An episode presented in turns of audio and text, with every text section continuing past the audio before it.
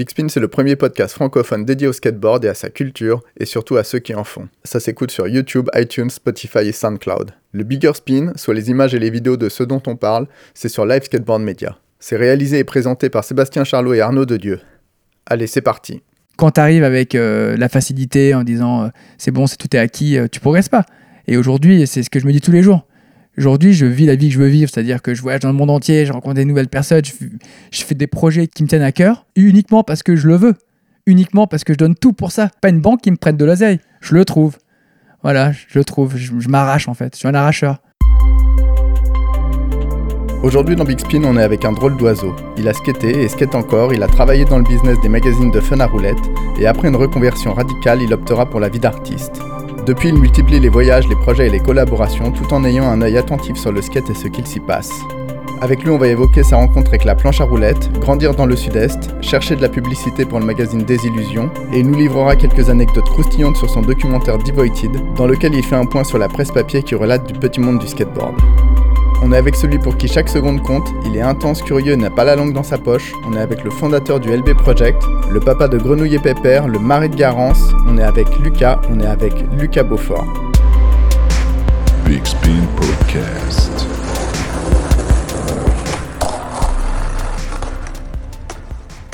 Bonjour Lucas, on est, je sais même pas à quel jour on est. Moi je sais plus quel jour on est, j'ai arrêté de compter. Mais Pourtant euh, chaque seconde compte. Chaque seconde, chaque millième de seconde compte. Tu es de passage à Paris, ce qui est assez rare. Qu'est-ce qui t'amène ici? Et ben, Parle-nous de ce que tu as fait ces derniers jours et où tu vas. Je suis de passage à Paris. En fait, ça va devenir euh, plus. Euh, ça va devenir récurrent car je m'installe en Normandie. Euh, j'ai vraiment envie de me rapprocher de la capitale pour que ce soit plus facile pour moi pour mes déplacements.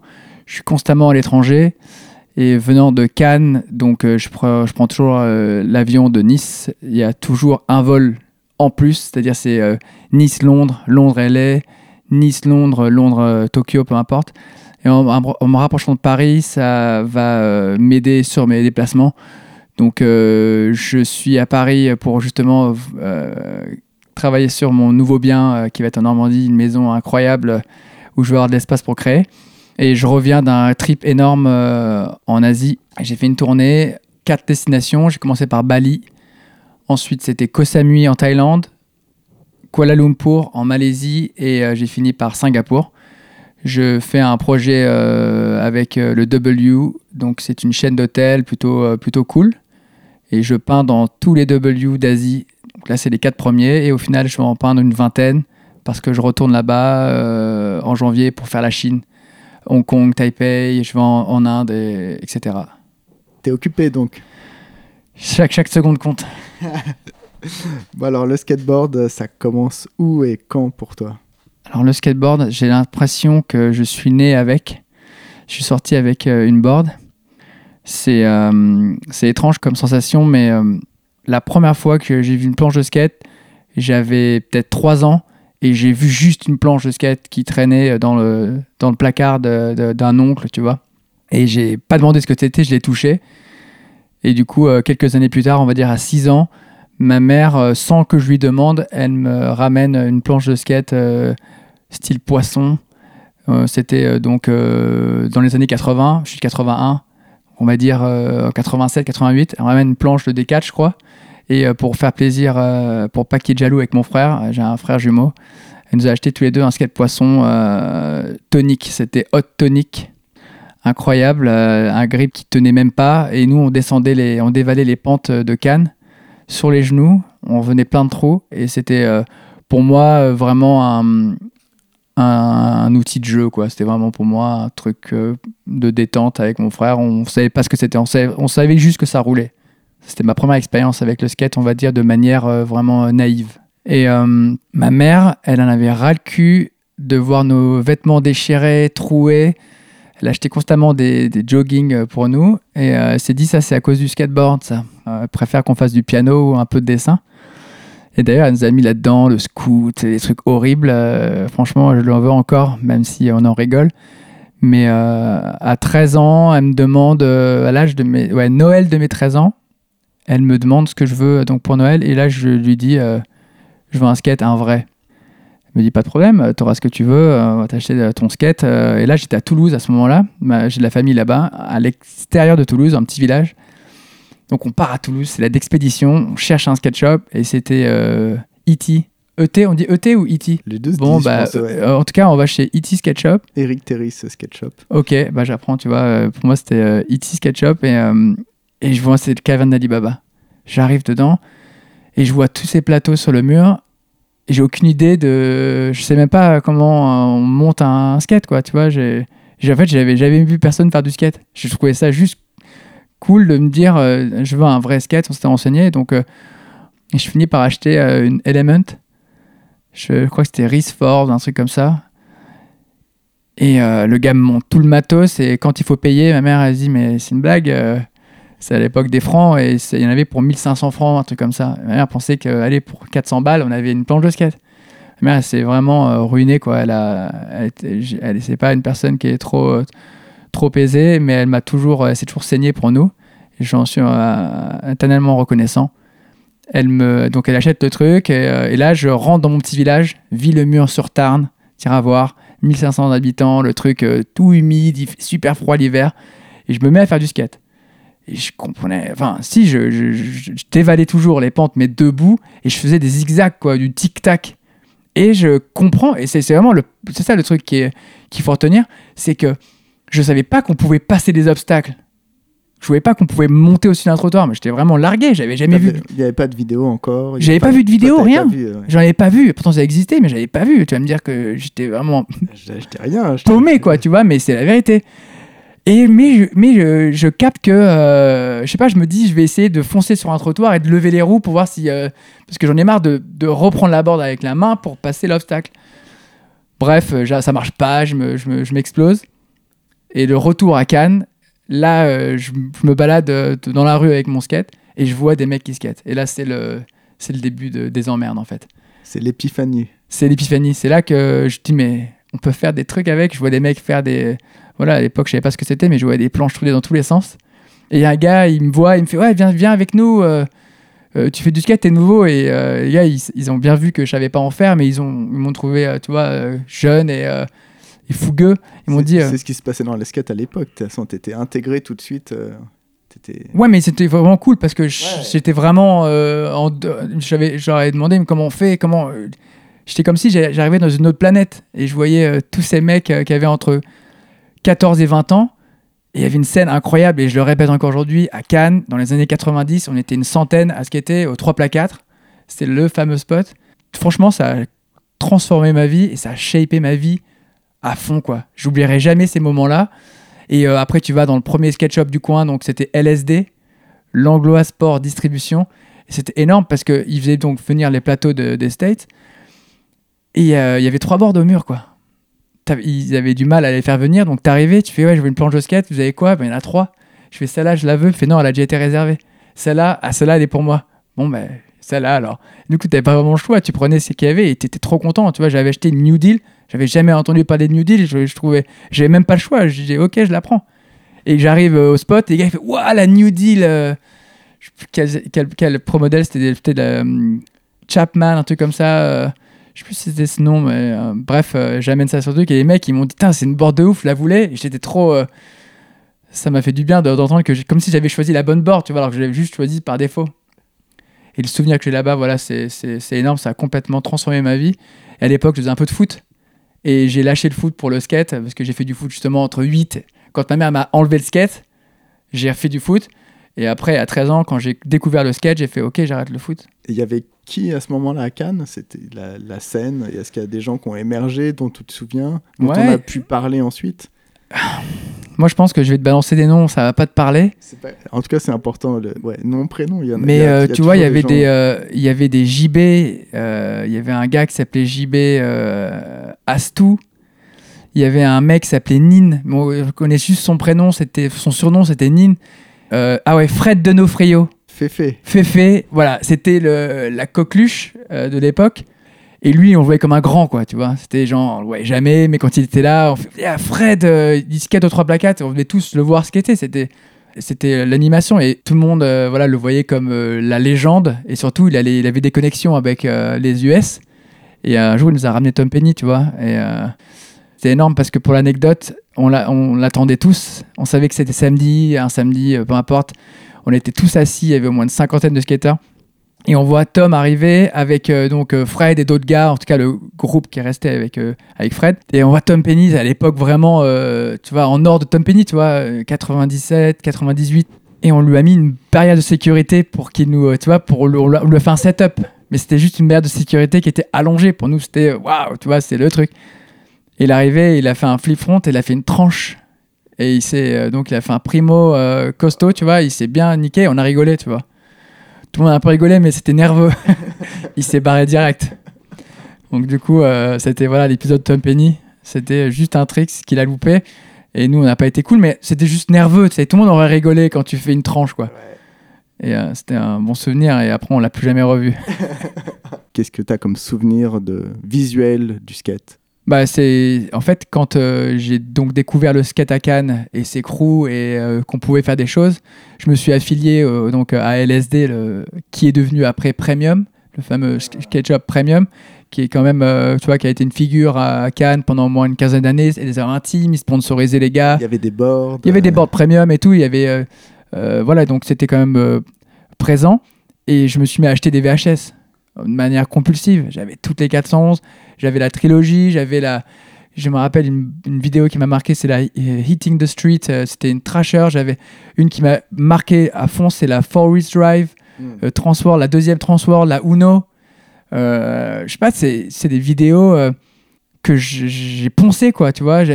Une qui m'a marqué, c'est euh, la Eastern Exposure. Je sais pas, je, je, je connaissais, le, je pouvais te dire ce qui avait arrivé, quoi, tu vois. Je connaissais par cœur. Je pouvais le mater 300 fois. Il y avait des réunions entre nous, quoi. On se, on se réunissait à, à, à 10 euh, skateurs de Valbonne, tu vois, le petit village, pour la mater et dire Waouh, viens, on met pause, on, remet le trick. Il y avait un respect, en fait, du travail qui avait été effectué. Et aujourd'hui, l'abondance fait que on n'a encore plus d'intérêt, trop d'intérêt. Et c'est vrai que quand tu sais que, euh, peu importe, euh, tu vois, Chris Jocelyn, prenons, lui par exemple, qui a été très prolifique à un moment donné, il va mettre trois ans pour faire une part. On va la voir et elle sera oubliée euh, le lendemain. je dis-. Qu'est-ce qui reste à la fin, quoi, de tout ça, tu sais? Et, et- et les longues vidéos style Adidas pendant, euh, tu vois, Away Day, tu vois, par exemple, que je trouve cool, mais je l'ai vu qu'une fois. Parce que c'est l'abondance, euh, on peut- on peut en voir à personne. On a tout gratuit, on a tout qui est dispo. Mais euh, quand, pour reparler du fait que ouais, j'ai après complètement regardé les vidéos et j'ai- je, je, je mimiquais complètement, quoi, tu vois. Les styles, je me rappelle Tim O'Connor, il m'a vachement marqué. Et je faisais le- les bras croisés. Tout le temps, quoi. Voilà, on fait les ollies. Et les gens me disent, ouais, Tim O'Connor, arrête. tu sais. Je suis, non, man, euh, c'est moi, tu sais. Fait, mec, arrête, on t'a grillé. Je, je copiais les styles. Par contre, un mec m'a dit, au lieu de copier Tim O'Connor, tu devrais arrêter de pousser mon go. Et euh, là, ça m'avait marqué de fou. Du coup, tu sais ce que je faisais? Je skatais qu'en switch. Comme j'arrivais pas à pousser dans le bon sens, je skatais qu'en switch. Et du coup, j'étais euh, normal. Tu regardais les magazines, t'avais. euh, J'ai acheté tout, acheté tout, tu vois. Tu, tu parlais de Sugar, euh, je crois que j'ai acheté tous les numéros. Euh, Qu'est-ce qu'il y a eu après? Trix, euh, ça c'était juste avant, je sais plus, euh, niveau de. C'est quasiment en même temps. Trix est sorti quelques. quelques Freestyler, pas mal, mais j'achetais tout, je lisais tout. J'étais vraiment, j'arrachais tout quand je, je mettais tout au mur et j'étais euh, un passionné de fou, quoi. Mes, mes, agendas étaient recouverts, mais j'étais pas le premier à le faire. Mais en tout cas, j'ai- j'avais beaucoup de, discussions avec ma mère qui disait, mais tu pouvais, pouvais plus noter en fait mes devoirs. J'avais trop de trucs collés et je me, je me suis fait très mal en sketch, je me suis fait plus, chevilles plusieurs fois, euh, genre grave. Et euh, jusqu'au jour où j'aurais eu des problèmes pour marcher, les médecins m'ont dit arrête de faire du skate, tu, vas, tu te démolis. J'avais la cheville droite qui était euh, arrachée. Et euh, malgré ça, bah, tu vois, aujourd'hui j'ai 37 ans, ça passe vite. Et je fais toujours du skate. Par contre, euh, j'irai jamais me flinguer, quoi. Tu vois, pour moi, le skate, c'est plus. euh, et c'est ça que quand je vais dans un spot et je regarde, je regarde l'élégance. Je m'en fous que tu saches faire euh, switch hard flip, backtail, tu vois. Mais si tu me fais un backtail posé qui, comme beurré, tu vois ce que je veux dire, qui glisse propre, je vais te prendre dans les bras, je vais te faire un clin d'œil, dire, man, tu m'as fait plaisir, tu sais. Je m'en fous de, de la technique, plus comment tu le fais, quoi. Et c'est pour ça que quand je skate aujourd'hui, j'essaie, je veux pas faire des trucs trop compliqués parce que je vais me faire mal ou je vais être incapable de le faire, mais un bon kickflip, je suis désolé, ça fait toujours plaisir. Et ça fait plaisir à voir aussi, tu vois. Je sais pas, je, je trouve que l'élégance euh, dans le skate, c'est le style, euh, parlons du style, c'est ce qui vaut le plus en fait pour moi à mes yeux. Tu es féru de culture skate. Euh, comment tu la vois aujourd'hui et comment tu la consommes cette culture skate? Je me réveille, je, je, mate, je mate du skate. Je vais, je vais sur, euh, j'ai euh, dans mes favoris, tu vois, de internet et compagnie. Je me réveille skate, je dors skate. C'est-à-dire que je me fais toujours un petit truc. ça peut être une interview, ça peut être juste un podcast, ça peut être juste des images. Je, ça fait partie de ma journée en fait. Je me renseigne sur tout. J'adore savoir quelles sont les dernières marques, pourquoi les kits. Tu poses beaucoup de questions. Je me pose beaucoup de questions. Non, tu poses beaucoup de questions aux gens quand tu les rencontres. Ah, ouais, je, oui, c'est vrai, ça, c'est une bonne remarque. Je suis curieux, en fait. Je suis méga curieux. Et je vais me poser quelque part, euh, peu importe euh, si je me retrouve à un dîner entre amis, je vais poser un milliard de questions au gars. Et même s'il me parle de sujets qui ne m'intéressent pas, ben, je vais réussir à trouver un truc intéressant pour moi. Le gars, il va me dire, ouais, je, suis, euh, je travaille dans le bâtiment. De suite, on va faire que parler du bâtiment. Et on va dire, ouais, comment t'as fait ça? Et ça coûte combien? Ça rapporte combien? Je j'aime bien savoir un peu, même au niveau économique, tu vois ouais, il y a beaucoup de cash là-dedans, hein, il y a beaucoup de.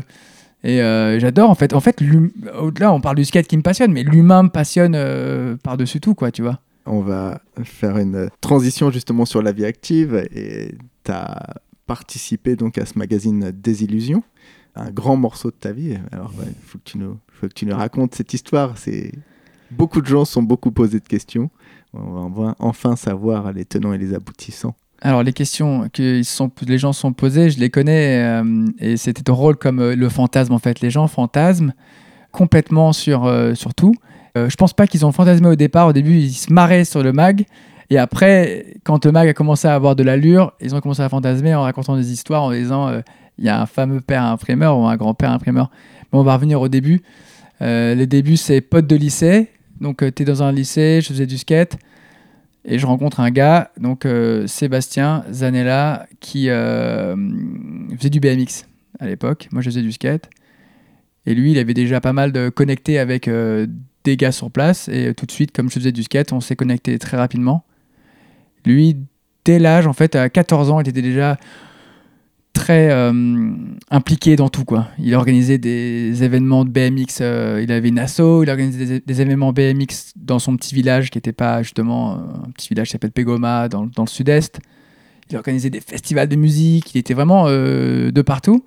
Et c'était un moment un mec qui était activiste. Il, était à présent, il organisait les trucs. Et moi j'hallucinais parce que j'aimais le skate, mais j'étais pas, j'avais pas les épaules pour dire je vais, je vais monter un magazine ou une marque. Entre autres, il avait monté une marque avant le magazine qui s'appelait Underdone, une marque avec un nom qui, je trouvais, avait une consonance un peu de techno, genre Thunderdome. Je dit, mais pourquoi Underdone? Ouais, mais Underdone, ça veut dire sanglant, un truc comme ça, je crois, ou saignant. Et euh, du coup, il avait cette marque et il me sponsorisait. T'imagines, je rentre chez moi. marque de fringues. Ouais, marque de fringues, locale. Il, distribuait ça dans les sketchups du coin et euh, je rentrais chez moi. J'ai ma mère fait c'est quoi ce switch? Je suis sponsor. Underdone. Et c'est vrai qu'au final, euh, rien que d'avoir des vêtements euh, gratos, c'était c'était plutôt cool. Et j'étais dans le groupe, je skatais, et je me posais pas trop de questions, mais j'étais assez impressionné du fait qu'il était, il organisait des trucs. Quand tu as 16-17 ans, avoir une asso, gérer ces trucs, les papiers, moi, c'est des trucs qui, qui, qui m'horripilaient, je voulais pas en entendre parler. Et du coup, en parallèle, il s'est dit, je vais, il a, monté un petit zine qui s'appelait du coup Des Illusions.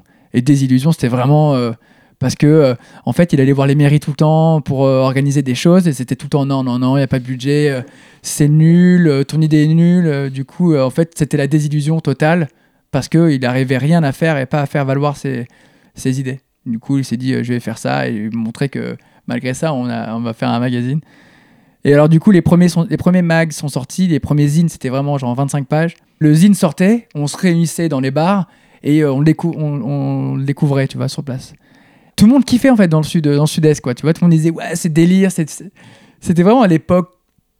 En fait, il faut se remettre un peu dans, dans, l'esprit à l'époque de Jackass, que pont, euh, tu vois. Il le fallait... skate pas très sérieux. ouais, pas très sérieux, ouais. Il se prenait un peu moins au sérieux qu'à un moment. Ouais, je pense. Et c'était vraiment, je sais pas, nous était vraiment inspiré. En tout cas, lui était inspiré très Jackass. Fallait, tu vois, fallait se pourrer la gueule, fallait, euh, fallait gerber, fallait jeter dans les orties.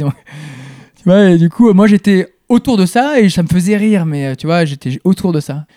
Et moi, j'ai continué mes études, genre un de fou, euh, IUT, commerce, et après une année à l'étranger, genre style Erasmus. Et je suis rentré, il m'a dit, j'avais genre 23 ans, 22, 23, il me dit, tu veux bosser? Je fais ouais.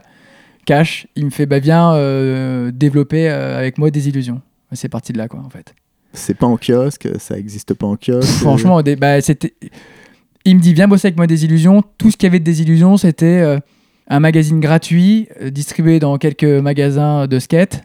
Il y avait trois pages de pub dedans et c'était drôle parce que les pages de pub, c'était c'était vidéo club, c'était le tatoueur du coin, c'était très local parce que personne ne voulait entendre parler du magazine. Donc du coup, euh, il me dit, euh, tu veux euh, développer le mag avec moi et vendre de la pub Je lui dis, mec, franchement, tu m'offres un job, vas-y feu, on y va quoi. Et là, tu plonges dans la vie active. Donc. Et là, je plonge dans la vie active et je me prends plein la gueule, tu vois. C'est, il me donne une liste de numéros de marques qui étaient justement des marques liées dans l'industrie, tu vois. Mais en fait, avait du mal à définir le magazine parce qu'en fait, il y avait des interviews de pornstar, il y avait de la musique, il y avait du skate, du BMX, du surf, du snowboard et parfois des trucs, tu vois, incohérents, quoi. Donc, du coup, quand j'appelais euh, les marques, j'avais du mal à définir le truc et moi, je voulais. Je disais, on devrait faire juste un truc, juste skate, snow, surf, tu vois, euh, et pas BMX. Euh, et finalement, personne ne voulait entendre parler. Du coup, on a affiné le truc on est passé skate, snow, surf et le BMX c'était son bébé à lui, tu vois. Et il a dit ok, on va lâcher le BMX parce que finalement il n'y avait pas de pognon et c'était difficile à. Franchement, skate et BMX, je sais pas ça fait bon ménage en fait. Je sais pas ce que tu en penses, mais il y a quand même un écart de culture, je pense. Euh. Et du coup, j'ai réussi à faire ça. Et puis, euh, j'ai appelé les marques et ne voulaient pas entendre parler. Puis, j'ai eu euh, une marque qui m'a dit le jour, une marque entre guillemets, qui avait, je sais pas, je vais te dire un truc réel, mais c'était, je crois que la première, le premier annonceur qui a annoncé dans le magazine qui était un petit peu, c'était Billabong. Et c'était même pas une marque de skate, mais c'était une marque en tout cas, board sport, on va dire, tu vois. Et à l'époque, ils sponsorisaient euh, Shuriken Shannon, donc faut pas critiquer. Ils avaient un team skate à un moment donné. Ils ont mis des billes. Et ils ont mis des billes chez Sugar aussi. ils ont euh. mis des quatrièmes de couve même pendant un petit moment. Exactement. Donc euh, voilà, Billabong, j'étais content de réussir. On a fait une fête, on a fait une grosse fête pour dire ça et on a réussi à avoir un annonceur normal normal, tu vois, parce qu'avant c'était vraiment. On, on, faisait, on, faisait, des fausses pubs aussi, tu vois. quand on remplissait pas les trucs, on faisait créer des fausses pubs. Je, me souviens d'ailleurs une qu'on avait conçue, c'était. Euh, on avait écrit Spermorette, c'était la pub Spermorette pour avaler en toute sécurité. Et euh, donc on faisait des pubs marrantes et les gens ils croyaient que c'était des vraies pubs, etc. voilà, il fallait trouver des moyens de, s'en sortir, quoi. Et de fil en aiguille, en fait, on, faisait, on essayait de progresser, quoi. On sortait un magazine qui était ce qu'il était. On a arrêté les panstars, on a, on a essayé d'arrêter de faire des fautes d'orthographe. Et petit à petit, on a commencé à grappiller euh, du terrain euh, jusqu'à euh, être crédible, quoi. Et je, me suis, je suis arrivé au moment où c'était la fête, quoi. La fête où je remplissais les pages de pub easy, les marques m'appelaient. On avait un beau, on avait un beau Mac qui était vraiment quali. Et c'était en temps de crise, après 2008. Donc on a dit, Qu'est-ce qu'on fait? Tout le monde se casse la gueule un peu, les magazines sont de plus en plus restreints, euh, de moins en moins de pages. Est-ce que nous, on ferait pas l'inverse et on ferait de plus en plus gros et de plus en plus quali avec des pages euh, qui se déplient euh, avec, On avait fait le numéro 20. C'était le numéro 20, on avait fait la blague, genre 20, le chiffre et le verre de vin. Et on a fait une couverture hologramme. Tu vois, on faisait des trucs comme ça, quoi, tu vois, et ça a plu parce qu'on était, on sortait un peu du lot, quoi, comme ça, tu vois. On a déjà discuté de, ces sujets-là.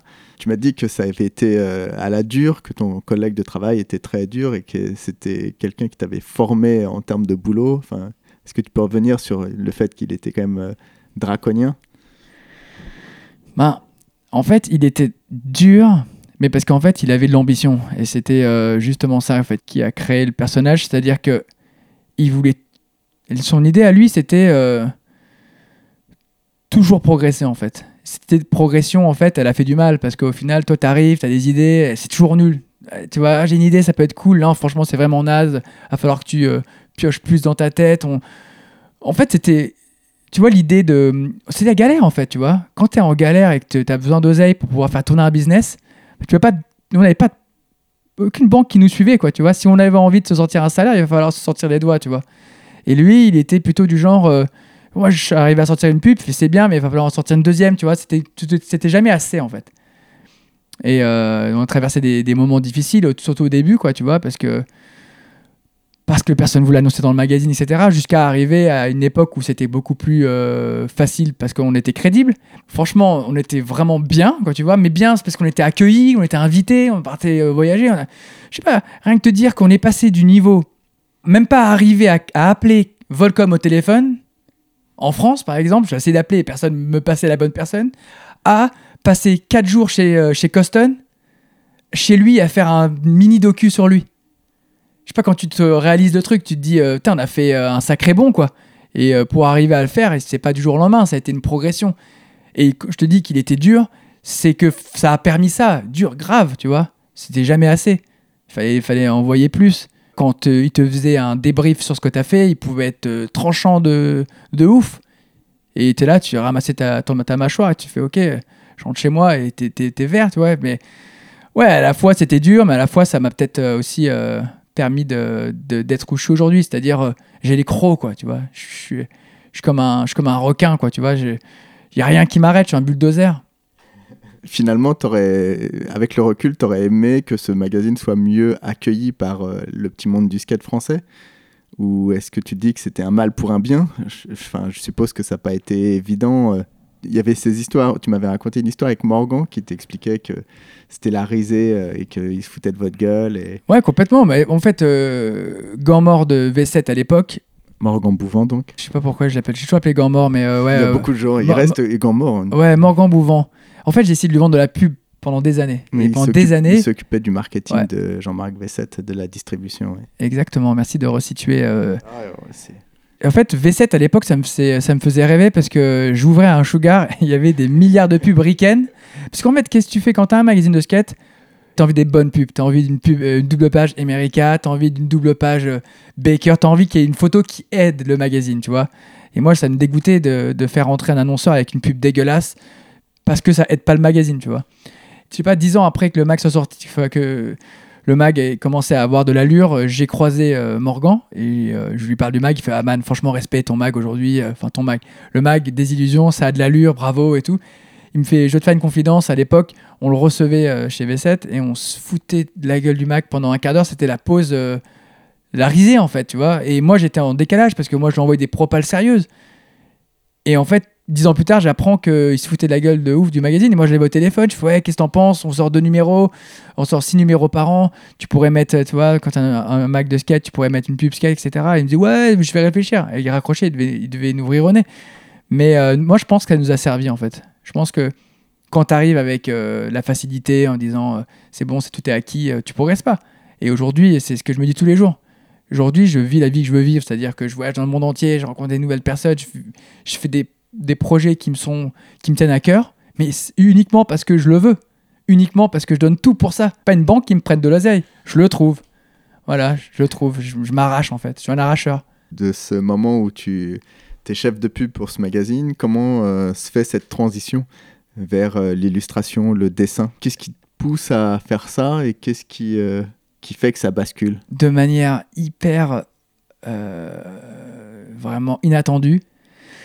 Moi, j'ai jamais dessiné. Mon frère dessinait à l'époque. Il, a fait genre euh, une école d'art et tout. Moi, j'avais rien à faire là-dedans. Par contre, j'aimais les j'aimais des designs de bord de skate. Donc finalement, même si je dessinais pas, j'aimais aller en expo. J'aimais bien aller regarder des trucs, les designs, mais j'aimais pas le faire moi-même. Et à 26 ans, c'est très précis, Noël de, 20 de mes 26 ans, je, je vais faire plaisir à mon frère et je vais lui faire un petit, euh, un petit dessin. Au lieu de lui offrir un t-shirt euh, lambda, je vais lui faire un dessin moi-même. Et là, je, l'offre, euh, je lui offre euh, le dessin. Je suis assez proche du micro ou pas? T'es bien. T'es bien, t'es Ok. bien. Donc, euh, j'arrive à Noël en famille. Je suis très famille. J'adore être euh, avec tout le monde et raconter plein d'histoires. Je lui offre le dessin. Et là, il me. Sous 4, fois propre. Et tout le monde me dit Ouais, Lucas, tu dessines. Je savais pas que tu avais ce truc et tout. Je fais Les gars, les amis, la famille, je vous rassure, je ne suis pas dessinateur. J'ai vraiment. J'avais envie de lui amener quelque chose de nouveau, quelque chose qui. euh, qui euh, le marque et c'est tout. Et tout le monde me- dit non mais t'as quelque chose. J'avais fait des mini monstres mais franchement ça avait, je sais même plus où c'est. J'espère qu'il l'a encore mais ça avait pas pas trop d'allure. Mais en tout cas tout le monde m'encourage. Et le lendemain j'ai mon beau-père donc euh, qui me qui me dit euh, j'adore ce que t'as fait. Est-ce que tu pourrais faire une toile? Je lui fais une toile. Il l'accroche chez lui. Je la, je, je- je- la poste sur Facebook. Un gars me- m'envoie un message de nulle part. J'adore ce que tu fais. J'adore ça. Est-ce que tu peux m'en faire une pour ma copine? Et c'est la première fois que je vendais, c'est la première toile que j'ai vendue. Et le gars il me dit combien, euh, combien tu me la vends Euh, Je sais pas moi, un mètre par un mètre. Et quand t'as jamais vendu de toile, tu sais pas trop. Alors tu lui dis pas 300 balles en disant peut-être que ça sera malentendu. Le mec il va dire, le gars dit bingo, euh, file-moi ton rib. Et là, j'ai halluciné, tu j'ai fait des bons. Je suis, attends, j'avais, voir ma femme, j'ai dit, j'ai vendu une toile, 300 euros, t'imagines Pour moi, c'était pas normal, quoi. Tu- Qui c'est qui veut acheter de l'art, tu vois? Et un an plus tard, j'ai ma première expo. Et aujourd'hui, bah, j'en fais ma vie, quoi. Donc, euh, c'était euh, un pur hasard qui s'est enchaîné. Et après, c'était la boule de neige que t'envoies euh, en haut de la montagne et qui a grossi. Et tu peux plus l'arrêter. Par contre, je peux plus m'arrêter maintenant. C'est chaque seconde compte. C'est un peu le leitmotiv de cette interview. Chaque seconde compte. Exactement. Pour les gens qui ne te connaissent pas. ou Tu as aussi beaucoup dessiné sur des magazines de skate. Pourquoi tu fais ça et, et après, ce qui est rigolo, c'est que ouais, tu réfléchis pas. Moi, j'ai pas l'impression que tu te demandes si c'est bien, pas bien, qu'est-ce que les gens vont en penser. J'ai l'impression que c'est tu fais. Enfin, c'est un, un fait. Factuellement, tu fais. Bah, Tu fais, tu postes, tu montres, tu as envie de montrer. En fait, je vais te raconter une anecdote rapide. Quand j'ai commencé à dessiner, donc Seb me voit dessiner et il me propose de faire une illustration dans chaque magazine avec le thème du mag. Donc du coup, je trouve ça trop cool parce que ça me permet moi de me montrer un petit peu, tu vois, de me faire. Il y a mon nom en- écrit en haut, illustration Lucas Beaufort. Les gens d'ailleurs de la pub me disaient mais Lucas, je comprends pas, t'es chef de pub ou tu, te mets dans l'illustration? Personne me prenait au sérieux. hein. Tout le monde me disait euh, parce qu'en fait, on te met dans une case, t'es chef de pub, t'es pas dessinateur, faut que t'arrêtes. L'art c'est pas pour toi. Et j'avais pas de prétention. Je me je disais pas que j'étais un artiste, j'avais juste l'opportunité de d'illustrer une page. Et donc du coup, euh, j'illustre la page et je continue à dessiner de mon côté.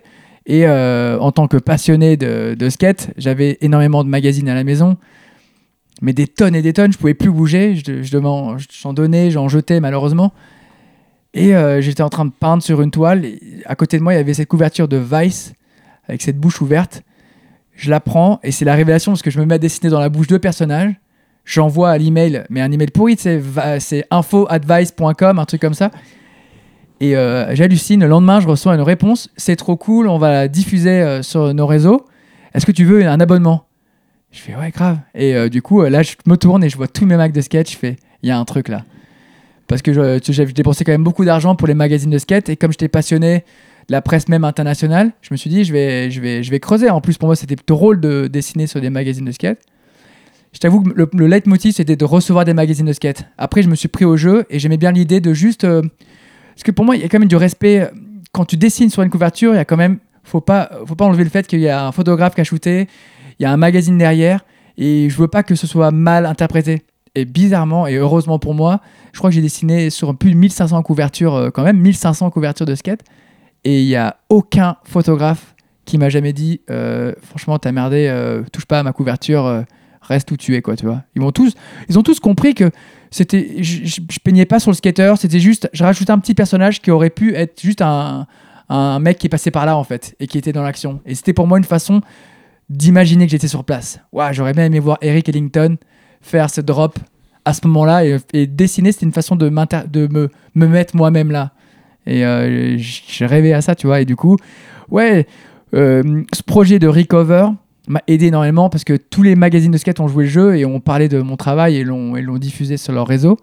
Et j'ai fait un putain de bon, quoi, tu vois. J'ai fait un bon euh, de rien à, à plein de trucs et j'ai des opportunités qui sont créées. Et ouais, c'était un bon outil pour moi, quoi, les couvertures de skate. Et c'est comme ça que tu as connu Adrien Bullard aussi. Adrien Bubu.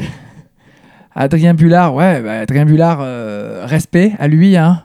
Euh, Bactel, euh, c'est ça, un Bactel sur El Toro. Ouais, gros respect. Gros respect. euh, Gros respect. D'ailleurs, tu devrais l'inviter euh, à faire le Big Spin. Je pense qu'il a pas mal de choses à dire, surtout euh, sur le textile. Mais Il- non, Il voilà. est invité, il est dans les tuyaux. On, on attend de trouver une date communément. Et bah écoute, j'espère qu'il va vous donner beaucoup d'infos. Vas-y, raconte-nous cette petite histoire. Par rapport à Adrien, moi je le connais pas des masses. Euh, il me parle de temps en temps sur Instagram pour savoir si je peux pas faire dessiner sur une de ses photos. Je dis man, l'idée c'est pas que tu me demandes, c'est que je tombe sur un, magazine et que, ça, ça, ça match, tu vois. Parce que le truc c'est qu'il faut que la photo me parle. Parfois il y a des, photographes aujourd'hui qui me contactent et qui m'envoient des photos. Je fais mec, j'adore ta photo, mais il n'y a pas la place pour un personnage. C'est c'est pas une maison pour eux, tu vois. Et euh, du coup, euh, il lâche l'affaire. Il me relance deux, trois fois, mais il lâche l'affaire. Et sort ce fameux cover transform. Il n'a pas besoin de me demander. Ah oui, c'est très récent donc. Voilà, c'est très récent. Et je me mets à, à dessiner sur le truc, euh, sur la cover. Parce que franchement, gros respect pour lui. Et puis j'ai- j'aimais bien l'idée de dessiner sur les marches. Et il je lui envoie la photo. Il fait Waouh, man, trop cool. euh, franchement, c'est vraiment, vraiment sympa. euh, Et euh, une semaine plus tard, il sort un t-shirt avec euh, donc euh, le dessin que j'ai fait sur la couverture avec marqué Adrien Bullard X Lucas Beaufort. Et euh, il a vendu ça voilà, autour de lui et tout. Et je trouvais ça assez anodin, assez drôle. Franchement, je, je- le prends comme un truc drôle. Hein, comme, vraiment comme un truc drôle. Après, c'est vrai que il, ouais, il, il, il- envoie ça. il essaie de partager le truc à tout le monde. Mais voilà, c'était assez anodin. Je, je pensais pas qu'il allait faire carrément un t-shirt avec ce truc. Mais bon, voilà, il... J'espère qu'il t'en a envoyé un. toujours pas. Adrien. Adrien, on t'attend au tournant. Et, et de là, euh, t'enchaînes et tu, euh, tu crées ce, le fameux LB Project. En fait, euh, entre-temps, j'ai quitté des illusions. Euh, c'était, ça a été 8 ans, de, 8 ans de ma vie. Ce qui s'est passé, c'est que c'est un média qui était du sud-est qui a décidé de bouger sur la côte ouest, donc vers Osgore, tout simplement parce que euh, il y avait, les marques étaient présentes là-bas et que, en fait, quand tu es sur la côte d'Azur, tu es vraiment le, mouton noir. Hein, c'est euh, pas trop crédible. euh, du coup, en bougeant là-bas, c'était plus facile. Les marques étaient présentes, du coup, pour développer le truc et même au niveau du contenu, peut-être il y avait plus de choses à faire. Du coup, il a bougé. Moi, je suis resté dans le sud parce qu'à ce moment-là, je venais d'acheter un bien, mon premier bien, tu vois, quand même quelque chose d'important. J'allais pas le vendre le lendemain pour dire, ok, je te suis à la vie et à la mort. Du coup, j'ai dit, ok, on va tester euh, à distance. Et un an plus tard, j'ai craqué. J'ai dit, euh, c'est tombé quoi. C'est pour moi, c'est un truc, faut, faut le vivre ensemble. Tu peux pas être à distance et, euh, et juste envoyer trois emails entre temps. Il y avait plus d'âme en fait pour moi. J'ai- Et puis, euh, Là, il n'y avait plus de contact. euh, Ouais, plus trop quoi. Franchement, c'était c'était la fin quoi, tu vois. Et du coup, du coup, euh, moi, l'art, ça a commencé à prendre vraiment euh, les tours. Et du jour au lendemain, j'ai dit ok, euh, j'apprends, je, je, je préviens, je suis voilà, je vais quitter le truc. euh, et euh, lui, il pensait que j'allais, j'étais débauché quelque part. Et c'est ça le truc. Je dis non, man, j'ai vraiment poussé mon art. Et donc ça a été un petit peu chaud parce que ouais, tout le monde est un peu parano, tu sais. ouais, tu quittes pour aller où Et au final, je fais non, je quitte pour faire mon truc. Tu vas le voir par toi-même.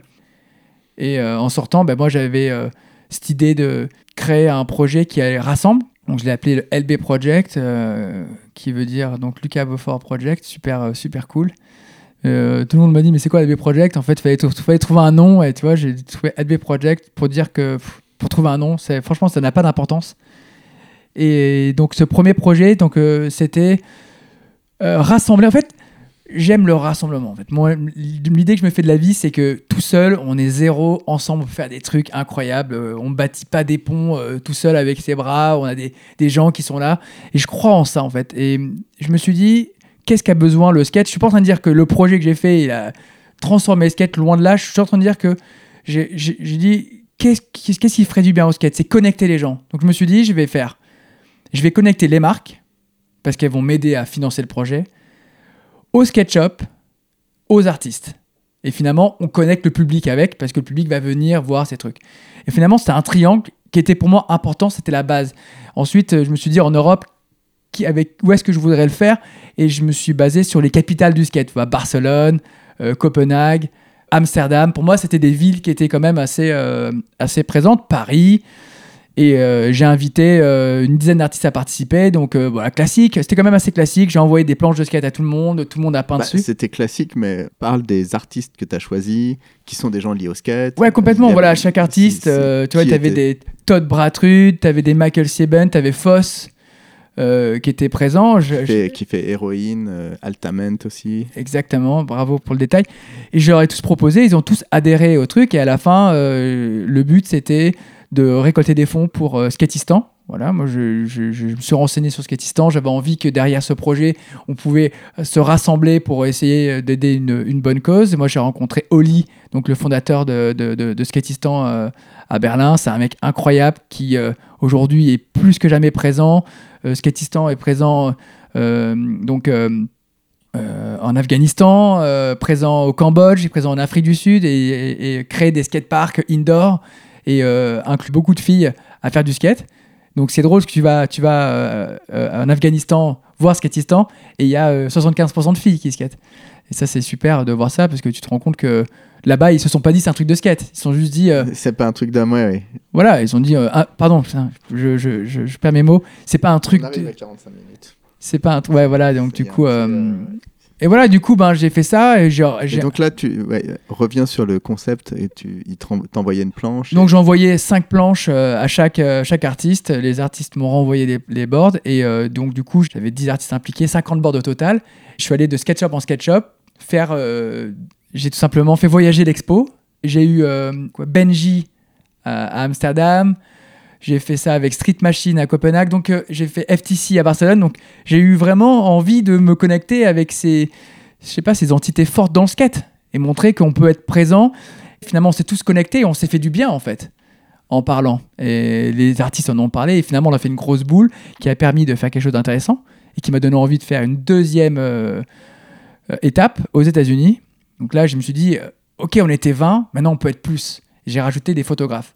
Donc l'idée, c'était de dire, j'appelle euh, euh, Marcel Veldman, entre autres. J'ai dit, euh, donne-moi une photo qui pourrait être cool horizontalement. Je l'ai imprimée sur 5 skates et j'ai affilié Marcel Veldman à un artiste en Europe ou aux États-Unis pour peindre dessus. Donc sur, la même, sur le même concept que moi de peindre sur des couvertures de mag.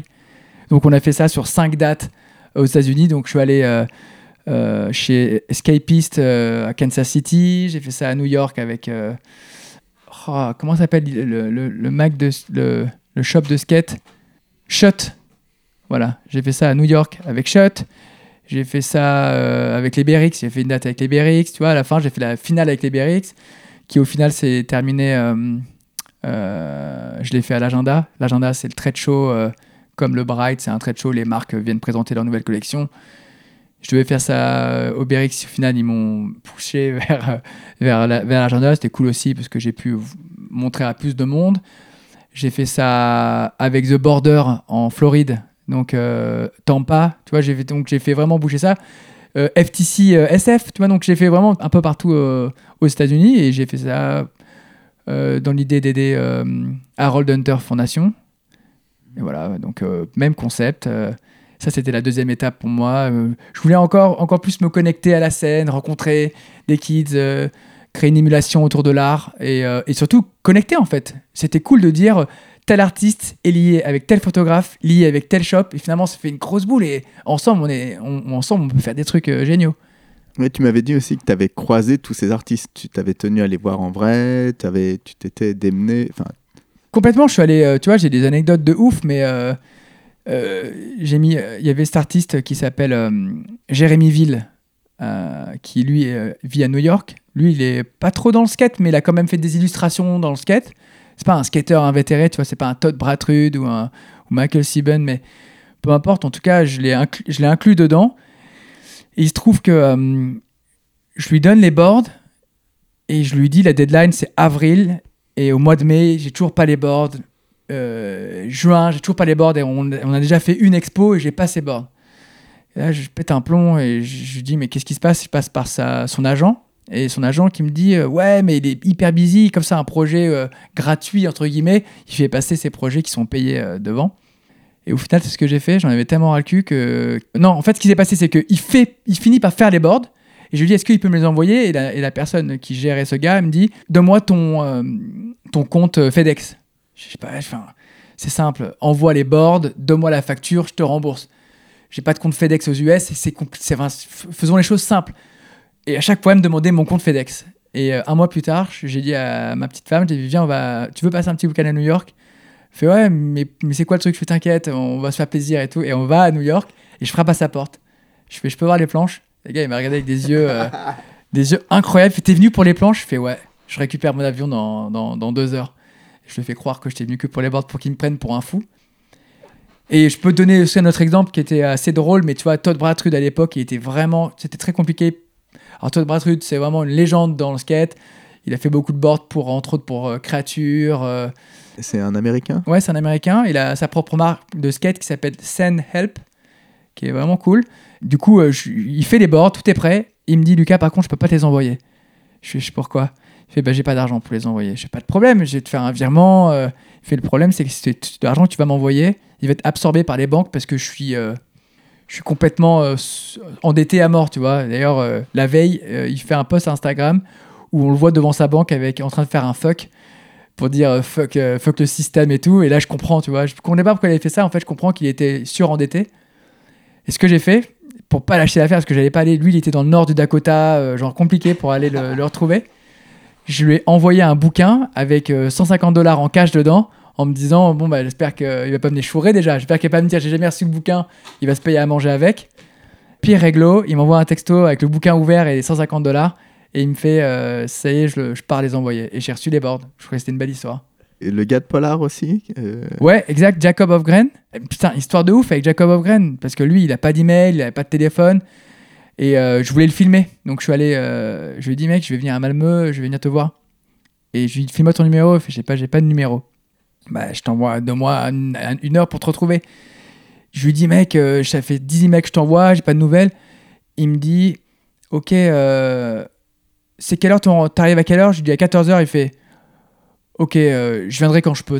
Et je débarque à, à Malmö, à la gare. Une heure plus tard, personne. Deux heures plus tard, personne. Et là, je vois mon caméraman, je lui dis, je crois qu'on s'est fait rouler, on va rentrer. Et j'avais vraiment les boules. Et deux heures et demie plus tard, je vois un type arriver avec une capuche et un vélo, tête baissée. Il, vient vers moi, il me fait. Je lui dis, man, ça fait deux heures et demie que je t'attends. Euh, il me répond même pas, il me fait, suis-moi.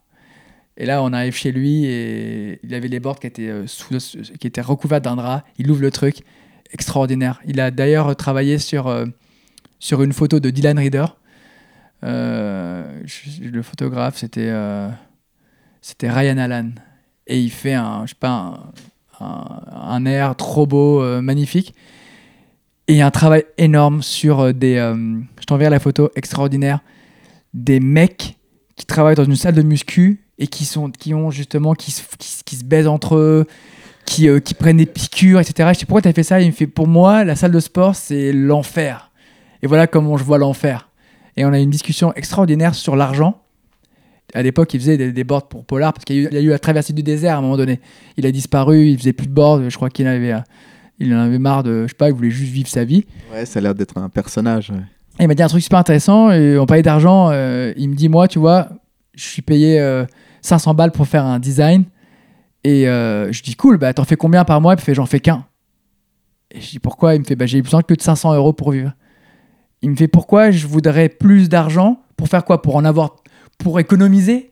Moi, je veux juste avoir pile poil pour pouvoir dire je suis à zéro et je refais une board pour pouvoir revivre. Donc, lui, il, est un peu à l'inverse de, de cet esprit de capitalisme, en fait. C'est, on n'a pas besoin de 10 000 par mois, tu vois. Lui, il a besoin de 500 pour payer son loyer et se manger ses frites. Et je trouvais ça vachement intéressant. Alors, on peut dire que c'est extrême, mais ça fait réfléchir quand même. Par rapport à ce projet, tu as tenu aussi à filmer ces gens-là. Ouais. Tu avais déjà une volonté de montrer euh, un peu plus euh, ces- Bah, ces, personnes. Complètement, je suis allé voir euh, Kyle Platz, qui skate super bien à Londres, c'est un artiste en- anglais. Qui, alors, je suis allé le filmer donc, chez lui dans son studio. Et après, on est parti skater euh, donc, dans son local, tu vois, son, son coin à lui. C'est cool, tu vois. On, c'est- c'est- tu les vois dans leur, dans, dans, la vie, dans leur vie euh, au quotidien. Et ils ont compris que j'étais. euh, comment on les appelle les gens qui sont. euh, j'étais pas un, un arriviste, quoi, tu vois. Je, savais de quoi je parlais et, au final, c'était, ça s'est super bien terminé. On a, fait, euh, on a pu vendre pas mal de, séries.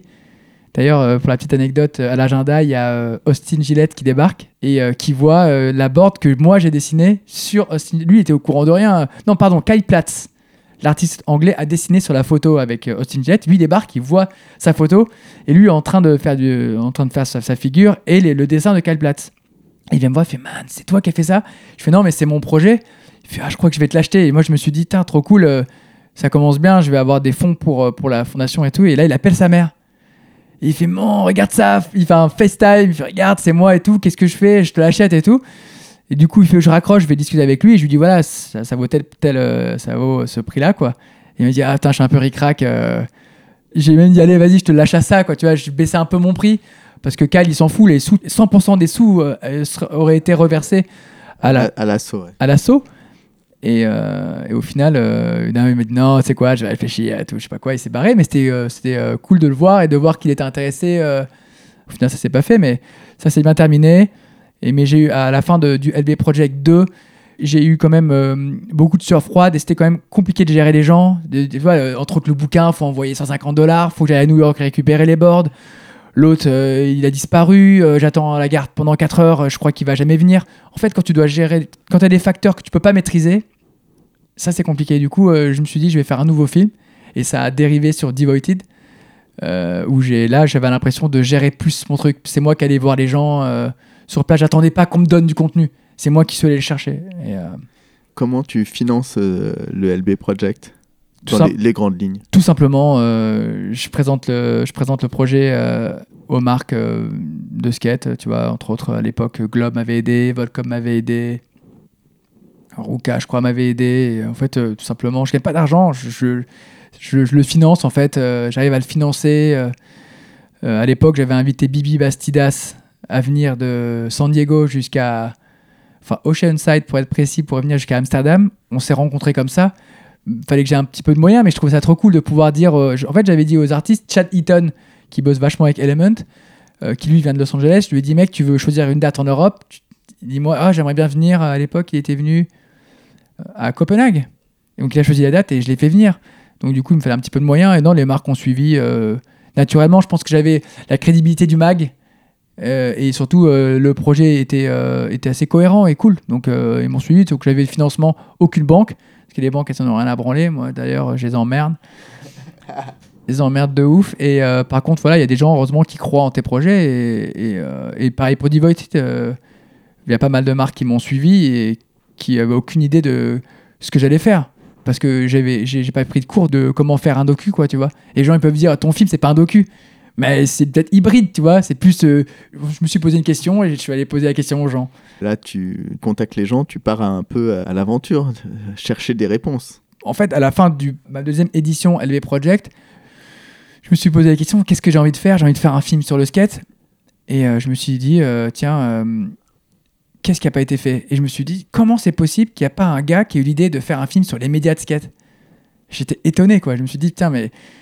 Et en plus, ça a vachement de sens. Comme j'ai peint sur des couvertures de skate et que j'étais connecté à tous les magazines de skate, que ce soit des mags japonais, thaïlandais, européens, américains, j'avais tous les contacts des rédac chefs. Donc quand je suis arrivé avec le projet sous le bras et que j'ai contacté tous les gars, je fais bon voilà, je vais faire un film sur vous. Les gars ils me disent mais de quoi, en quoi tu te lances? C'est colossal ou tout le monde avait un petit peu peur, tu vois, du résultat en disant mais qu'est-ce qui dans quoi il s'embarque Et j'ai commencé par le Japon d'ailleurs avec euh, VHS et c'était Masafumi Kajitani. C'est énorme parce qu'il parle pas très bien anglais, donc du coup euh, il stressait de ouf. euh, Comme tu parles japonais dans le texte. Ouais. du coup, ça c'est c'est- c'était un peu stressant parce que du coup, il voilà, il flippait un peu. C'était pas. Après, j'ai enchaîné avec euh, directement les États-Unis et j'ai j'ai traversé en fait les États-Unis de Seattle jusqu'à Los Angeles et sur la route, je me suis arrêté à San Francisco. J'ai interviewé des gars à San Francisco. Je suis allé jusqu'à San Diego. J'ai interviewé un mec comme Peter Smolik et euh, j'ai rencontré tellement de personnalités. Le plus beau projet de toute ma vie et ça le restera. À part si je refais un nouveau film. Et, mais voilà, ce film, c'était sur les médias de skate c'était quel était l'avenir du skate? Mais si tu parles d'avenir, il faut revenir dans le passé et dire euh, comment ça s'est créé tout ça. Moi, j'ai grandi avec le print, c'était super important. Les magazines. euh, en ouais, le magazine. Et il faut savoir que, en fait, tout ce que j'entreprends, c'est des projets de passion. La vérité, je vais te la dire. Euh, Devoted, c'était un projet perso, en fait. T'avais envie d'aller voir j'avais envie de voir les- Michael Burnett comment c'était. Exactement. Je voulais, je voulais aller chez. C'est Trasher. Moi, j'ai des anecdotes de fou. Trasher, il voulait pas me voir. Il voulait pas entendre parler de moi parce qu'ils m'ont dit Mais ton, fi- ton film, c'est cool, mais il y a qui dedans? Il y a un tel, un tel, un tel, il y a Transworld. C'est normal. Je fais un film sur le print, je fais un film sur le papier, sur les magazines. Il faut que je parle de tout le monde. Sinon, ça n'a pas de sens. Ouais, non, mais nous, on va pas être impliqués à des magazines qui sont concurrents. C'est parti de là, je suis putain, je suis dans la merde. Parce que si je mets pas Trasher dans mon film, tout le monde va me cracher dessus. Tout le monde va dire, mec, t'as oublié Trasher, espèce d'idiot, va. Tu crois que j'ai pas pensé à eux? Ils sont très, tu sais, ils sont très élitistes sur le avec qui ils travaillent, tu vois. Je pense pas que tu, euh, tu rentres facilement chez eux. Du coup, euh, j'ai appelé tout le monde chez Trasher. Du caméraman euh, au- au- à la compta, j'ai dit comment je peux faire pour vous interviewer? Je veux interviewer Michael Burnett, je veux interviewer euh, Tony Vitello. Non, mais laisse tomber, laisse tomber. Et je suis passé par la petite porte. Figure-toi que j'ai la SF. En fait, euh, euh, Trasher, ils ont euh, le Double Rock Skate Park. Qui est- tu vois ce que c'est le Double Rock Skate Park? Donc, c'est un skate park qui est vraiment à côté de, de Trasher Qui est couvert ou qui est couvert exactement et euh, ils font venir les skateurs euh, qui sont de passage ils leur font ils font un peu de contenu euh, sur place. Et là j'envoie un message sur Instagram au truc Double Rock pour me disant mais j'ai tout essayé chez Trasher peut-être que ça va marcher. Et le gars il me répond et il me dit mec j'adore ce que tu fais. Je suis fan de ton art Euh, viens chez moi et parce que moi j'avais pas l'adresse de Trasher c'est pour ça mon problème c'est que moi je voulais frapper directement j'avais pas l'adresse il me dit viens chez moi je fais yes ça c'est ma porte d'entrée Je débarque, sketchy le, le- spot, à mort, il y avait des euh, seringues, c'est quand même euh, l'endroit où ils sont, c'est pas très, euh, tu vois, le soir tu te balades pas trop là-bas. Et je me dis, tiens, j'ai personne, c'est un peu ghetto. Je frappe au truc, un quart d'heure plus tard, pas de news, personne sort. Une, je sais pas, une demi-heure plus tard, il sort sa tête avec un cône énorme. Il est en train de fumer un pétard, mais genre un 12 feuilles. Il fait, man, euh, excuse-moi, euh, rentre et tout, j'arrive, je tourne. Et je débarque, il me fait, tu veux skater? Et moi, j'avais pas eu tout envie de skater. Moi, j'avais envie d'aller chez Trasher direct, tu vois. Alors, je fais style de m'intéresser un peu à lui et tout, même s'il était cool. Et je lui dis, mec, euh, Trasher, ils sont à côté. Mec, pas de problème, je, je t'embarque sur Trasher et tout. je te filerai un petit suite et tout, y a pas de problème. Et là, je me dis, yes, c'est la porte d'entrée. J'arrive là-bas, je croise les mecs de Juxtapose parce que tu sais, ils ont, là, c'est leur- ils ont le magazine d'art Juxtapose qui est dans les mêmes, dans les mêmes bureaux. Et là, euh, je vois Tony Vitello qui est. euh, comment décrire Tony Vitello? On va dire que c'est le fils du fondateur de Trasher. Rapproche ton micro. Ouais, donc euh, Tony Vitello, le fils du fondateur euh, euh, du magazine, euh, qui est euh, Fausto, bravo, Fausto Vitello. Et euh, je le vois au loin, et je dis au gars qui est avec moi, je dis mec, euh, comment on fait euh, Est-ce que je peux aller Il faut que je- faut que j'ai des questions à poser à Tony. Il fait mec, Tony, t'as rendez-vous avec Tony? Je fais non, je fais oublie. Mec, tu peux pas interviewer Tony comme ça, mec. euh, c'est, il est important et tout. Je fais ok. Je sais pas, tu veux pas lui demander et tout quand même. euh, donc il va le voir. Et euh, de loin, comme ça, je le vois un peu papoter. Il revient vers moi, il fait Mec, oublie, euh, viens, on se casse, on va se prendre un petit sandwich. Il m'a acheté un pull, un pull trasher, et euh, on se met dehors. Et, euh, je me mets donc euh, à l'entrée. Et euh, lui, il part acheter à manger. Il me fait Qu'est-ce que tu fais? Non, je vais rester là, je vais attendre Tony. Je fais Mec, oublie Tony, euh, ça va pas le faire. J'attends quand même. Tony passe devant moi, il repasse, il voit que j'attends et tout. Il, re- il retourne dans les bureaux. Le gars revient avec son sandwich. Je lui dis Mec, écoute, je t'explique, je suis venu ici je fais un doc, je fais un docu, je veux absolument parler à Tony, essaie de le voir et tout. On remonte. Et Tony, il est au loin, il me regarde, il fait Mec, mais qu'est-ce que tu veux? Qu'est-ce que tu veux? Je dis Mec, donne-moi 5 minutes. Juste 5 minutes. Il me fait Ok, je te donne 5 minutes, pas plus. On s'assoit euh, dans son bureau, il me donne 2 heures et en plus, il me donne tout, quoi. Il me donne vraiment euh, tout ce que je veux entendre les débuts de Trasher, euh, ce que ce que c'est devenu aujourd'hui et surtout comment il voit l'avenir du, du- du magazine papier. Et j'ai trouvé ce moment incroyable, mais ça a été beaucoup de beaucoup d'efforts. Et à aucun moment tu doutes quand tu fais ce projet? Non, j'étais confiant. En fait, euh, à chaque étape, dès que je rencontrais quelqu'un, ça me, ça me reconfortait. Tu vois, euh, Mark Johnson, par exemple, il m'a foutu trois lapins avant que je le rencontre, mais trois lapins durs. C'est du genre, tu fais deux heures de- d'embouteillage pour le retrouver euh, dans un endroit et que t'attends, tu l'attends, et là, il t'envoie un texto pour dire euh, Je serai pas là. Et t'as fait deux heures de voiture, me l'a fait deux fois. Et j'y croyais plus, j'ai quand même persévéré. Je fais ouais, tu veux pas qu'on se voit, etc. Et j'ai vécu le meilleur moment du film. C'est-à-dire que ce qu'il m'a donné, euh, c'était extraordinaire. Et j'ai pas tout mis, quoi, tu vois. J'ai sorti dans le film, on voit que deux minutes peut-être à la fin et un petit peu pendant. J'ai sorti un- une vidéo B-side avec euh, 15 minutes, un peu, euh, tu vois, il balance tout. Mais j'ai des trucs euh, que je sortirai peut-être un jour quand euh, il sera mort. Parce pas. Enfin voilà, parce qu'il y a des trucs vraiment qui sont euh, chauds. Mais euh, Michael Burnett, super souvenir. euh, je suis allé chez tout le monde. Je suis allé chez. euh, euh, ouais, j'ai- une anecdote d'ailleurs euh, chez Smolik. À, à ce moment-là, quand je le filme euh, à San Diego, il me dit euh, Tiens, il y a mon pote, tu connais Brandon Turner? Euh, Il est à côté, euh, tu veux l'interviewer? Je fais bah, Ok, tant qu'à faire, il est là, on y va quoi. Je voir Brandon, je fais Mec, t'es chaud? Il me fait Ouais, ouais, carrément, on se pose, on, s'assoit. Je lui pose euh, une question. Je lui dis, euh, ça représente quoi le, magazine de skate pour toi? Il me dit, bah, c'est cool. Ok. et c'est comment le skate à San Diego? Pas mal. Au bout de 5 minutes, je lui ai posé les 15 questions, alors que moi, ça prenait 2 heures à chaque mec. Mais euh, genre, je dis, mais dans ma tête, je me dis, mais c'est un, un mec vraiment, il a rien dans le ciboulot, quoi, tu vois. Et d'ailleurs, il a fait Nine Club, j'ai été surpris euh, de voir ce qu'il a à dire. Bon, il, il a un peu plus parlé, mais c'est pas grandiose. Et au final, euh, je rentre chez moi et j'ai même pas gardé le truc, j'ai delete direct, j'ai effacé tout le file tellement j'étais dégoûté. Peter Smolik m'a pas trop donné de trucs, c'était pas super intéressant, mais j'ai senti en lui quand même qu'il avait la rage, Il y a la flamme il dans y a la ce flamme encore, tu sais. Parce qu'il a eu beaucoup de- beaucoup d'histoires, tu sais. Il a connu les, il a connu les grandes années où il gagnait beaucoup d'argent et après euh, Il a l'air d'avoir connu beaucoup, beaucoup de périodes, euh, ouais, Smolik. dur Ça- quoi, tu vois. euh, Mais donc voilà, après j'ai fait ce projet euh, qui, à date, qui m'a le plus marqué, surtout quand tu fais une heure et demie, une heure et demie, pardon, quand tu travailles pendant un an et demi sur ce projet et que au final j'ai loué une salle de cinéma à Los Angeles, j'ai invité tout le monde et tu te présentes et tu te retrouves avec sais, des gars. D'ailleurs, anecdote de fou, euh, tout le monde est dans la salle et c'est ma femme qui est dehors et qui accueille les gens. Il y avait une liste d'invités. Et euh, là, je te raconte ce qu'elle m'a raconté parce que j'étais pas présent. Et il y a un gars qui débarque avec des tatouages sur la gueule. Et euh, il dit Ouais, je m'appelle un tel, est-ce que je peux rentrer? Elle regarde le nom. Et elle me fait Non, je te vois pas, tu rentres pas. Et lui, il dit Mais, mais, mais écoute, je suis sûr que je suis dans le film, tu vois, parce que je suis connu et tout. Et là, il y a un gars qui est à l'extérieur, qui voit la scène, qui va voir ma femme et qui lui dit Vas-y, fais-le rentrer, euh, t'inquiète, euh, c'est cool et tout, euh, il est dans l'industrie, machin. Et là, je vois qu'il y a un gars qui, débarque et c'était. putain, ça y est, je. Le kid qui était chez Girl Rouquin, tu sais, blond, qui a des tatouages sur la gueule. Ah, putain, j'ai un. Jeremy Rogers. Donc, du coup, je, suis assis dans le, suis assis, enfin, je suis en train de présenter le film et je vois un gars qui débarque, c'est Jeremy Rogers qui a failli se faire recaler par ma femme parce qu'elle savait pas qui c'était quand il a dit son nom. Je trouvais que l'anecdote était plutôt, euh, plutôt drôle. Mais ce moment que j'ai vécu, de une, un an et demi de, de sais pas, de, c'était quand même compliqué, quoi. Tu vois, j'ai fait tout ça tout seul, euh, de A à Z, même le montage. Et tu te retrouves dans cette salle avec des mecs, des personnalités dans le skate qui sont venus voir le film.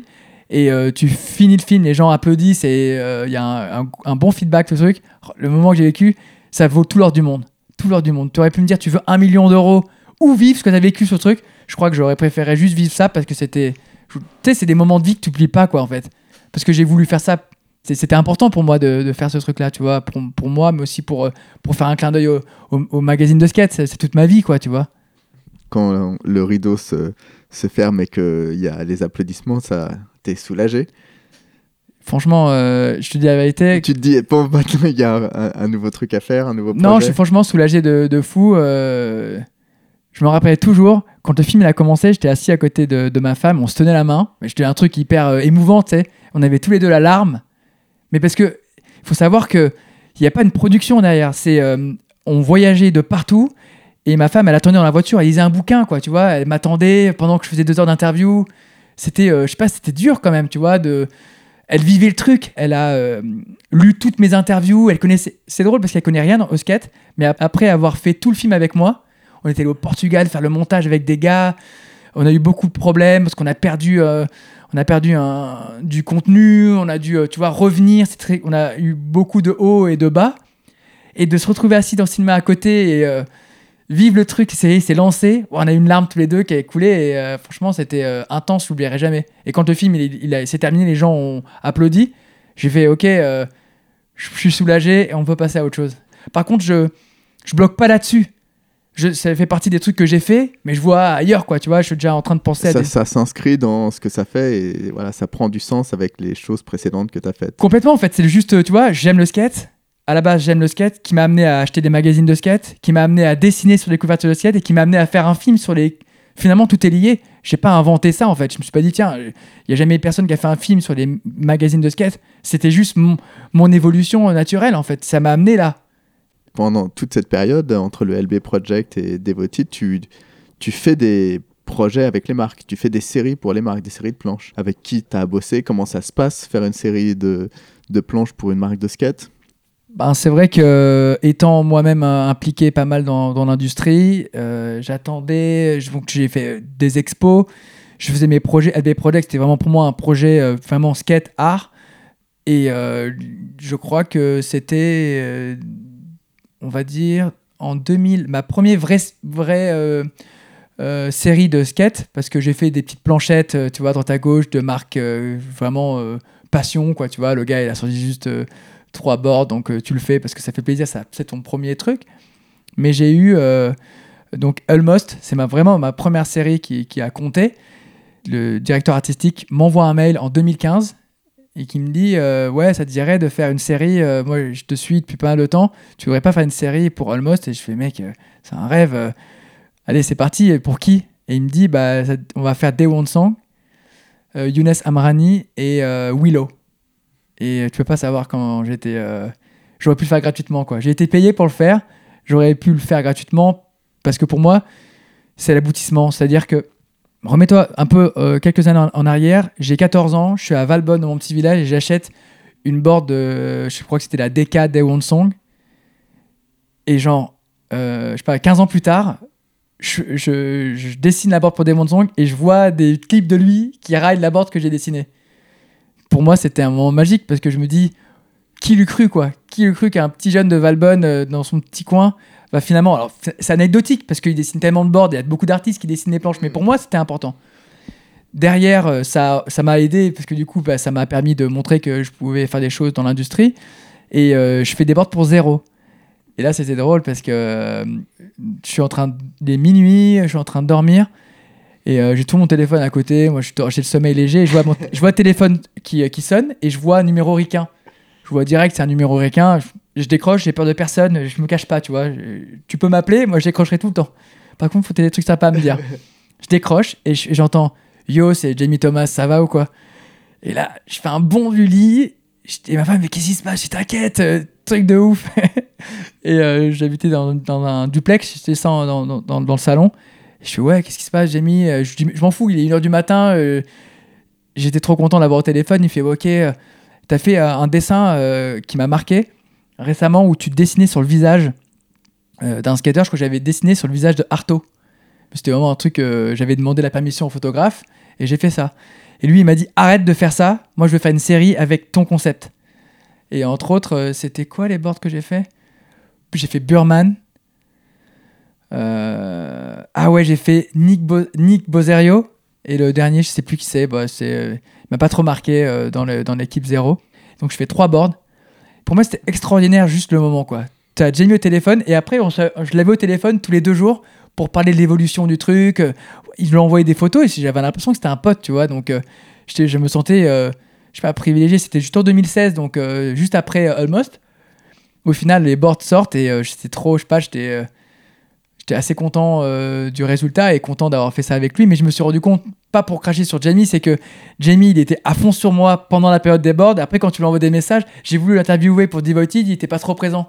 Et je me rends compte que. il- il- il- ouais, il est assez opportuniste sur le moment en fait. Tu vois, moi j'ai cru que je pouvais aller à, Los Angeles, l'appeler pour, man- pour manger une pizza avec lui. En fait, je me rends compte qu'il était pas si disponible pour moi. Mais à contrario, je repars sur une anecdote qui m'a marqué, c'est que Mosca, il voulait, par rapport au film Devoted, Mosca, il voulait pas me parler par- pour mon film. Mais en fait, on a une passion commune de carlin. Moi, j'ai un carlin et lui, il a une colonie de carlins. Un petit chien. Une race de chien. Voilà, une race de chien, ouais. Et en fait, il suivait mon chien sur Instagram. Grenouille the Pug. Je place, euh, je place le, le- le- la petite pub. Qui, a, qui a pas mal de followers. Pas mal de followers, une vingtaine de milliers de followers. Et, euh, et vrai de vrai, hein. Parce que c'est ma femme qui s'en occupe. Elle lui met des vêtements de ouf, des lunettes. Et c'est vraiment drôle à regarder, tu sais. Et donc, du coup, moi, via la page de Grenouille the Pug, il lui commentait des photos tout le temps. Ouah, t'es trop mignonne. Il parle de, mon chien, tu vois. Et là, je lui envoie des messages sur Insta et je lui dis Salut, euh, bon, c'est pas euh, le pug qui te parle, hein, c'est pas le chien, c'est, c'est je suis le maître. Et euh, en fait, c'est Lucas, tu sais, je t'ai proposé de, faire, de, de, participer à mon film. J'ai mon pug avec moi, viens, on se fait un, un pug meet-up. On se rencontre avec euh, nos pugs et dit Mec, carrément, je te file mon adresse euh, dans les hauteurs de Hollywood et je me, je me retrouve chez lui avec ses 25 pugs. Et lui, il a mon pug dans ses bras, il lui fait des bisous, il fait Ah, tu sais, si t'aimes les pugs, t'es dans ma famille, quoi. Si t'aimes les câlins, t'es dans ma famille. Et là, j'ai dit, euh, super, bah, on filme. Et là, j'ai sorti ma caméra et on a fait la, on a fait l'interview. Donc, euh, et lui, pour le coup, Mosca, on se parle souvent et j'ai toujours un lien, tu vois, je trouve privilégié avec lui. Bon, bah, Jamie, il est sur d'autres trucs, mais euh, si on se croise, euh, il me dira bonjour. Ouais, Sean Mosca, il est vraiment très très sympa et très disponible. Ouais, assez, ouais, je trouve. C'est vraiment euh, impressionnant. Il a 25 chiens. Et ouais, pas, pas loin. Et en fait, il prend que des rescues. Il prend que des chiens qui sont dans les, dans les hospices, des chiens qui sont à l'abandon, quoi. En fait, la, la technique pour contacter Mosca, c'est il faut avoir un carlin, il faut avoir un, un pug. C'est vraiment le passe-droit. C'est le passe droit et je me suis rendu compte. Et du coup, euh, maintenant, il me suit, mais il est toujours en train de commenter des photos de mon carlin, quoi. Et c'est drôle, hein. euh, le carlin, c'est quand même un animal spécial. Faut voir, ils sont, c'est comme des bulldogs avec le nez écrasé et tout, mais il m'inspire énormément, mon carlin d'ailleurs. D'ailleurs, c'est comme un humain pour moi. Manque C'est très fragile, non C'est ça? Ouais, c'est fragile, mais tu quand il est posé euh, sur le fauteuil, euh, on dirait que c'est un humain qui est en train de lire son journal et tout. C'est assez particulier. D'ailleurs, moi, je pense que j'ai un projet, c'est je vais avoir, je vais élever des, des carlins. Je, vais avoir une vingtaine de carlins. Je vais faire une association avec euh, Mosca peut-être. Je vais lui en parler. Et pour finir, d'ailleurs, euh, dernière série euh, en date, c'était la série pour euh, Skate Mafia avec Dan Connelly Euh, du coup, c'était cool parce que j'ai fait full, full série là, tout, tout le team. Euh, Wes Kramer, super content, tu vois, de faire une board pour Wes Kramer que, que j'adore. Et, euh, et voilà, ça, là, euh, pas d'anecdote particulière, euh, à part le fait que il voulait que je m'associe à des personnages, tu vois. Donc ça, c'était un petit peu, un peu particulier. Il voulait que je fasse Bart Simpson, que je fasse euh, Shrek, parce que je pense que lui, il voit aussi derrière l'aspect commercial du truc. Donc euh, j'ai fait Pinocchio, j'en sais rien, tu sais, qui font, ils font tous le signe du euh, skate mafia. Et du coup, c'était drôle, voilà. Peter Smolik dans la boucle aussi. Non, Peter Smolik, il était pas là. il- lui, il, il- c'est l'histoire. Il s'est fait, euh, il s'est fait têche de. Ah. Et alors que moi, je pensais que c'était, euh, il était à l'initiative de Skate Mafia. C'est lui qui aurait inventé le signe, mais Dan Connelly aurait piqué le truc. Sales histoires. Le business, quoi. Mais voilà, non, c'était plutôt cool. euh, et après, donc, j'ai fait, j'étais content de faire une board pour Magenta, une planche. Et c'était pas pro modèle, mais voilà, c'était toujours. C'est les guest artistes. Voilà, guest artist. C'était cool. Et t'as d'autres projets dans le genre euh, actuellement ou... Ouais, je discute avec pas mal de marques euh, pour, des, pour des nouvelles séries, mais rien de. Je crois que j'ai envie de ralentir quand même un peu mes collabs. Il y a beaucoup de gens qui m'ont dit Ouais, Lucas, tu fais beaucoup de collabs. Et je fais Ouais, mais tu sais, moi, je suis pas en CDI euh, et j'ai pas mon chèque euh, tous les 31 du mois. Ça tombe pas du ciel, j'ouvre pas une boîte et il y a de la thune dedans. Et je dis pas que je bouffe à tous les râteliers, parce que je dis euh, toujours euh, je, je- je- je fais attention avec qui je travaille. Je ne travaillerai pas avec Red Bull, par exemple, ni avec Monster. S'ils écoutent, euh, c'est pas la peine de me contacter. Mais euh, voilà, il y a des gens avec qui euh, j'accepte de travailler. Et, et voilà, les gens ils me disent Ouais, tu fais beaucoup de collages. Je fais Ouais, mais c'est pas toi qui me paye à la fin du mois. Il y a un autre sujet euh, sur lequel on, on peut dire que tu es inattendu, c'est euh, le rap français, qui est quelque chose qui te tient à cœur. Le rap français. Déjà, c'est la langue française. Moi, j'aime les gens qui euh, écrivent bien. Et euh, mon frère, qui m'a initié à ça, il on a le même âge, c'est mon frère jumeau. Malgré ça, on avait quand même. Moi, j'étais plus skate et lui, il était plus dans la musique. Et très jeune, euh, je sais plus, euh, enfin, tu vois, MC Solar par exemple, ou euh, NTM, etc. C'est lui qui. Même si c'est un truc qu'on aurait pu, euh, j'aurais pu découvrir moi-même, il m'a fait écouter ces albums-là. Et lui, son truc, c'était vraiment euh, me faire écouter le dernier truc, euh, le dernier album qu'on trouvait pas, le, le petit crew de, de, de rappeurs qui vient euh, de, tel endroit. Donc à chaque fois, il me faisait écouter des choses euh, euh, un peu méconnues, quoi, tu vois. Des albums qui m'ont marqué à l'époque. ATK, par exemple, l'album Heptagone m'a vraiment marqué. Et pourtant, là, à ce moment-là, j'avais quand même de l'expérience avec lui.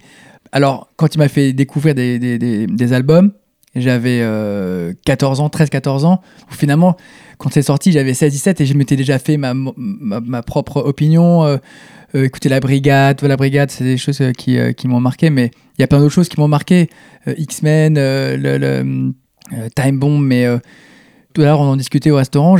Avec du recul, j'aime énormément l'écriture et, et Oxmo. Je me suis réécouté tous les albums et je tiens à le dire, voilà, Oxmo aujourd'hui, c'est me touche au plus haut point. Au-delà du fait d'écouter ses chansons, j'aime étudier ses textes. J'aime essayer de comprendre le fond du truc. J'adore le fait qu'il n'y a pas de rime souvent dans ses phrases. Parce que lui, il est plus un poète plus qu'un rappeur. Par contre, tu vois, en parlant de rap, ce qui se passe aujourd'hui, je, suis bien au courant de ce qui se passe. Et apparemment, les maisons de disques n'ont jamais autant vendu du rap qu'aujourd'hui. Tout le monde s'arrache les rappeurs. Euh, tu connais Kalash Criminel? J'ai vu une interview sur ce mec. Ah, ouais, elle est bien l'interview. Ouais. Elle est assez longue. Elle est assez euh, longue et ouais. tout le monde veut se l'arracher. euh, toutes les maisons de disques veulent se le prendre. Et lui, il a dit fuck à tout le monde. Il a dit je vous emmerde. Je trouve ce mec, il est assez incroyable le- de par son histoire et physiquement. Physiquement, c'est impressionnant. Derrière sa cagoule, je déteste dans le rap. et Je peux, on peut dire ce qu'on veut, on peut dire euh, que je suis euh, à l'ancienne, mais t'es pas obligé d'insulter les mères euh, constamment. Euh, Moi, ce que j'aime, c'est niquer des mères. Ces trucs-là, je comprends pas en fait. Et ça, C'est très vulgaire. je ne comprends pas qu'on. Voilà, et Kalash euh, sort son nouvel album en novembre, la fin novembre. Premier titre. J'aime niquer des mères comme Macron, etc. Je ne comprends pas en fait, parce qu'il est beaucoup plus fort que ça. Et par contre, quand on allait sur le couplet, il- je trouve qu'il a des phrases chocs, il a une façon de rapper qui m'intéresse. Après, c'est pour ça que je suis plutôt fleur bleue. Moi, je suis plutôt poète et j'adore. euh, J'ai envie de parler d'Oxmo, mais on peut parler de, de plein d'autres. Euh, Il y a des mecs qui m'ont. Euh, Après, tu vois, t'as des mecs qui marquent comme euh, un mec comme Al Capote. Il est très vulgaire, mais je sais pas, en fait, son personnage me plaît, en fait. Il crée des personnages complexes. Après, tout le côté vocodeur et tout, ça me parle pas. Moi, j'aime bien que tu as une voix que tu assumes. Damso, par exemple, lui, j'ai bien étudié aussi ce qu'il faisait. Je trouve qu'il est extraordinaire de charisme. Ce mec a un charisme incroyable. Quand il parle, il a du charisme énormément. Mais il n'est pas obligé encore d'être trop euh, misogyne. Je suis désolé, pour moi, il est vraiment trop misogyne. Il n'est pas obligé de salir les femmes. Et, mais j'ai l'impression que c'est un truc dans le rap, quoi, tu vois. On est... C'est vraiment une mode hein. c'est qui, qui, qui, voilà, C'est un truc que je peux pas, j'ai du mal à comprendre.